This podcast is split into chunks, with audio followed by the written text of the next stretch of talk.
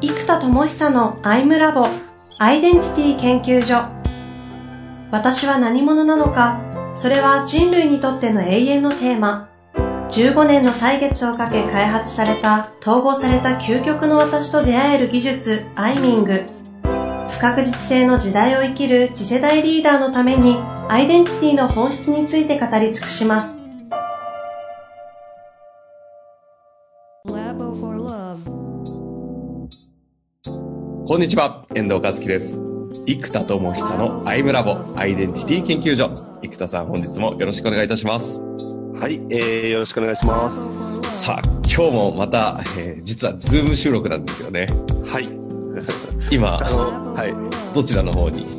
えっ、と、福岡におりまして、あのーあれ、アイムラボで言いましたっけ？ど、僕、福岡に拠点移すって話は。引っ越すかもみたいな言い方で終わってた気がしますね。そうですか、えっ、とですね、もう引っ越したになってまして、えーえーえ12月の、えっ、と、中旬ぐらいに東京の家を引き払ってですね、あの、まあ、その沖縄で、あの、これもちょっと後次回話したんですけど、年末で合宿を沖縄でやったりとかして、で、家族で過ごし、で、えー、福岡と。と いうことで、あの今年から福岡に移住というか、ーうんうん。あのすることになって福岡なんです。なんかむちゃくちゃ広いと聞いてますけど。そうですね、あの福岡の賃貸で一番広いって言われました。今度は、今度は、福岡の王に、そうですね。葛西の方から。そうですね、福岡。うーん。まあ、東京から比べるとね、それでも家賃も半分とか3分の 1? ん？だから東京だったらあの物件多分300万ぐらいするんじゃないかな。わかんないです。す。平米数が300平米 あるので、もうなんか、ぶ武家屋敷かみたいな 広さなんですよね。あの、決してそういう広いところ狙ったわけじゃないんですけど、うんうん。あの、たま、その180前後ぐらい探してたんですけど、えあの、3LDK ぐらいで。はい。もう全くなくて、その120平米か、だとちょっと子供といて、僕のオフィスの場所、書斎を、空間をちょっと離れてって作ろうと思うと、うん。120平米だと難しいんですよ。うん。でね、180前後がなくて、もう仕方ないから、やむを得ず謎の300平米ですね。だからもう、デッドスペースがね、5部屋か6部屋でいいちゃうの。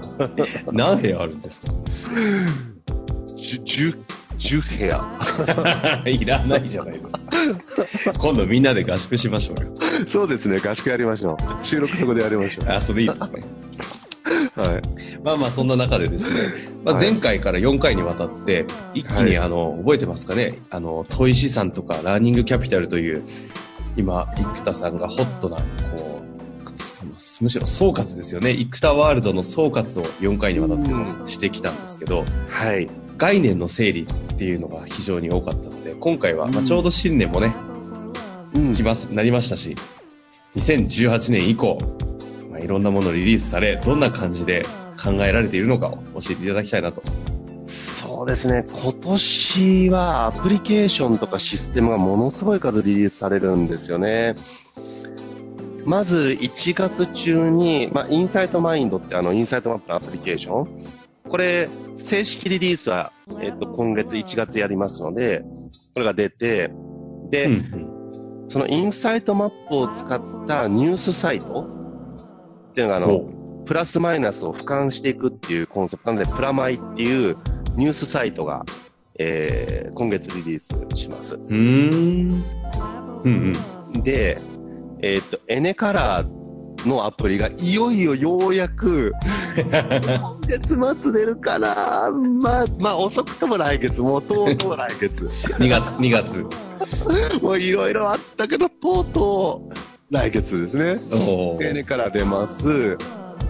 で、えーっと、あそのインナーツアーズっていう、うんうん。えーまあ、オンラインセッションのレアジョブ版みたいなやつですよね。英会話、オンライン英会話みたいなやつで、えーここでインサイトマップのセッションが受けられたりとか、えーまあ、タイミングの一部の技術が、えー受けられるというのを、えー月額いくらで何チケットみたいな感じで、う継続して受けられる仕組みっていうのを、えーリリース、えーしていきますと。うんうん。で、これが出てきたり、えーあとはその、インサイトマップも使ったあの、オンライン読書会システムですね。オンライン読書会プラットフォーム。うんうん。で、このあたりはね、インサイトマップの使われ方の仕組みのリリースなんですよ。うん。まあ、インサイトマップそのものって売れるものじゃないって僕は結構思っていて、ええもう例えば転職するしないで葛藤した時に、キャリアカウンセラーが転職するしないを向き合ってあげることで、転職するってなったら仕事になるわけじゃないですか。うんそうすると、そういう転職するしないの葛藤を紐解くためにキャリアカウンセラー向けに提供するとか、そういう使われ方をちゃんと発明しないと、コンテンツのものはマニアックだから、インサイトマップを買うっていう目的がある人って、まあ、インサイトマップの噂を聞いた結構マニアックな人だったり、まあ、あとプロフェッショナルですよね。人材開発系の。になっちゃうので、その、ちゃんと使われ方を発明するっていう意味では、文化レベルになってるもので言うと読書。うんうん。で、朝活とかも流行ってますので、まあそういうところとリンクさせていくっていうので、この、えー、まあインサイトブックって名前にしようかなと思ってますけど、ちょっとインサイトがね、いろんなサービスにかぶりすぎるとあれなので、うんうん。どうしようかななんて思ってますけど、まあ、とにかくオンライン読書会プラットフォーム。で、あとは、その、感情特性を使った、その人工知能ですよね。統合。そうです、統合です。で、これはもう、厳密には人工知能まで言ってなくて人工無能と呼ばれるカテゴリーなんですけど、あらかじめ組んであるアルゴリズムの通りに、えー、喋ったりするので、最初は。ああ、そうなんですね。うん。そうなんです。でも、まあでももう世の中的には AI っていうカテゴリーにだんだん AI っていう言葉が拡張されていっちゃってるので、うんうん。あのー世の中的な AI ってほとんどの人は思っちゃいますけど、まあそういう統合が出ます。うんあ。と、イデゴですね。えっとイデゴ。何でしたっけ？ありましたよね。そうです。イドとエゴを統合するということで、うんうん。あのー、イド、エゴ、で、イデゴ。で、これがまあ、アイミングとかでやってる内なる内的世界が球体であるっていうモデルを作っているので、そのモデルに、つまり、それは僕の紐解いた事実かどうかは置いといて、僕が今までセッションやってて、これで内的な全てがマッピングできたっていうやつが、球体構造から現実世界に橋がかかってるってモデル図なんですよ。うんうんで、これを使ってるんですけど、これをまあ、イデゴってアプリケーションでリリースうん。あ、これはアプリになるんですか？なります。これイメージで言うと、アイデンティティの Y から How、What ぐらいまで落とし込める。全部落とせます。一応ドメインとしてはその経戦略とかを練るためのって形になるんですか？そこだけにとどまらない。とも、あのーその内的な葛藤とか人生の過去のストーリーから、経営戦略の How とか、あと、フォーカスすべき行動は何かっていうところまでの、結局その行動と過去の経験っていうのはものすごく繋がっているんだけれども、うんうん。これを全部扱えるツールがないわけですよ。うんうん。だから技術もなかったので、これを全部、アイミングで全部扱えるようにしていき、そしてそれを今度全部マッピングして整理して冊子に印刷するっていう仕組みが欲しいんですよ。うんうん。結局セッションをやっても、そのマップを理解するって結構難しいんですね。なので、それはちゃんと必要情報だけが抜き取られて、冊子になるっていうところまでができると、うんそれが届けば、相手も自分の内的地図のテキストみたいなのが出来上がるので、自分の世界の参考書みたいな。はあ、はあはあはなんでそこまで全部作ってますね。あ、じゃあ最終的にはアウトプットはそこ冊子で出てくるような形になるんですね。PDF でレポートとかで全部出てきますね。自動生成されます。はあ。自分マニュアルが出来上がるみたいなイメージですかね。うん。え、そうするとですよ。いえ、ちょっと待ってください。もうメモ、メモり、メモ切れなかったんですけど、インサイトマップがアプリで出ますよね。はい。エネカラーがまたさらにアプリとして出て、うんえ、オンラインでのセッションを受けるチケットは、チケットで受けられるみたいな、はい。そのプラットフォームに近いんですね。そうそうです、インナーツアーズは。そうです。はい。これをインナーツアーズというそれインナーツアーズ。ツアーズですよね。で、オンライン読書会プラットフォームもでき、うん。えー統合の人工知能、うん。要はこう、人工知能に対してこう、喋るのかカタカタ打つと、帰ってきて、ナイス、できるってことですよね、セッションが。そうですね。まずはもう一方通行ですけどね。あのーこれも統合がレベル1っていう表現にしてあって、うんうん。あのーそうですね。まずは、あのー簡単な内容を一方通行で送ると。はあ、はで、だんだんトークがレベルアップしていくと双方向になっていくっていう設定にしておけば、あ。なるほど。あのーストーリーができるじゃないうんですか。うん。うん統合も進化していくわけですね。そう。だわざと最初はカタカナ混ぜながらメール送ろうかなと思って。ちょっと日本語も下手ぐらいの。僕は統合ですみたいな、そうそうそう。ああ。といて、あの、まだ一方通行しかできませんとかなってて、出力されればそれっぽいじゃないですか。で、だんだん双方向になってきたり、うんうん。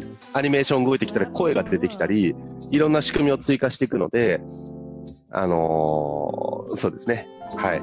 えーそして、イデゴのアプリが出て、その自分の内的世界のこうマニュアルが出てくるようなそうです。ぐらいでしたっけ？今井さんは。いやも漏れないですかね？えーまだね、一部なんですよ。あ、まだ一部なんですか？あの、いや、ちょっと今言った内容も僕も忘れてきちゃったんですけど、はい。あの、さらに、そのまずタスクマネジメントのアプリとか、それは欲しいですね。あと、ポートフォリオの設計アプリケーション？結局ね、事業ポートフォリオの設計をするのに適切なのがなかなかなくてですね、うん結局俯瞰と、ビヨーンと、俯瞰してみる部分と集中してみる部分と、あと、ポートフォリオレベルの戦略がシフトすると、今度は、あの、プロジェクトマネジメントの上流工程に影響が出ちゃうんですよ。うんうんで、そこから今度計画レベルを設計して、えータスクじゃないですか。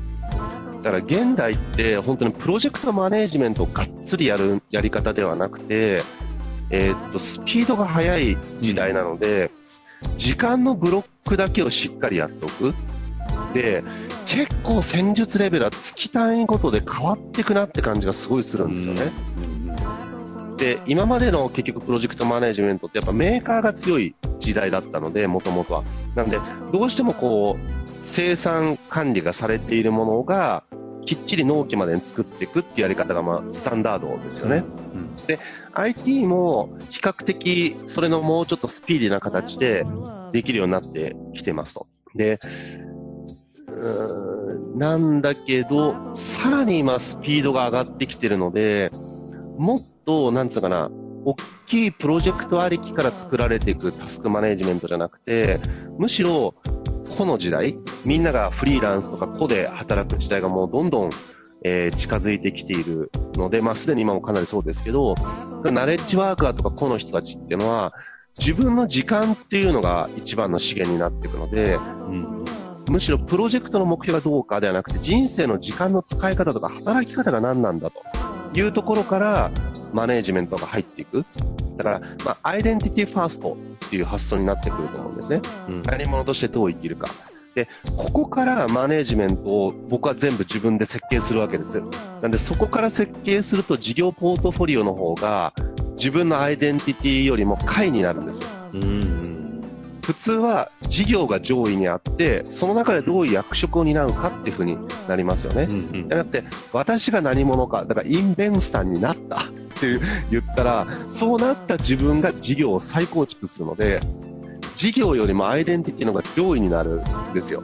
ほうほうほうほうほうでこれは結構もうこの人たちは全員そうですよね。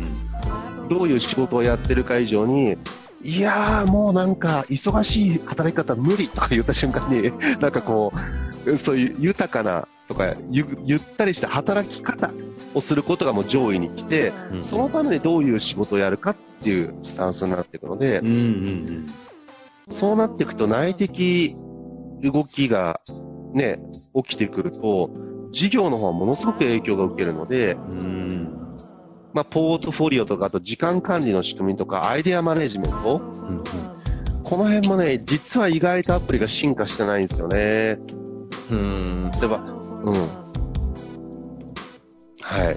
うんそう。このあたりも全部アプリでリリースするようなイメージなんですか？もう全部アプリ化します。あの、アプリケーションにしないと僕がね、自分で自分のアイデアを管理できなくて死ぬほど困ってるから。いつもでかいノートに。そう。あと、マインドマップとかいろいろ使うんですけど、あの、で、全部をアプリケーション化することで自分のログができますよね。うんうん。どのタスクは設定したけど先延ばししたしないっていうのも分かってきますから、うんそこと自分の内観した情報とかエネカラーの分析データ、そうすると自分の仕事のパフォーマンスと内的状態のステートの部分の両方をこれらのアプリケーションで全部管理していったり、えっとトレーニングする仕組みとかも入ってるのでどうやってアプローチするかっていうのも分かっていく。で、それをまた人工知能に読ませて、あのーまあ、人工知能の目的はこうアドバイスをすることではなくて問いかけることなんですよ。なのでこう、こういう可能性があるよ。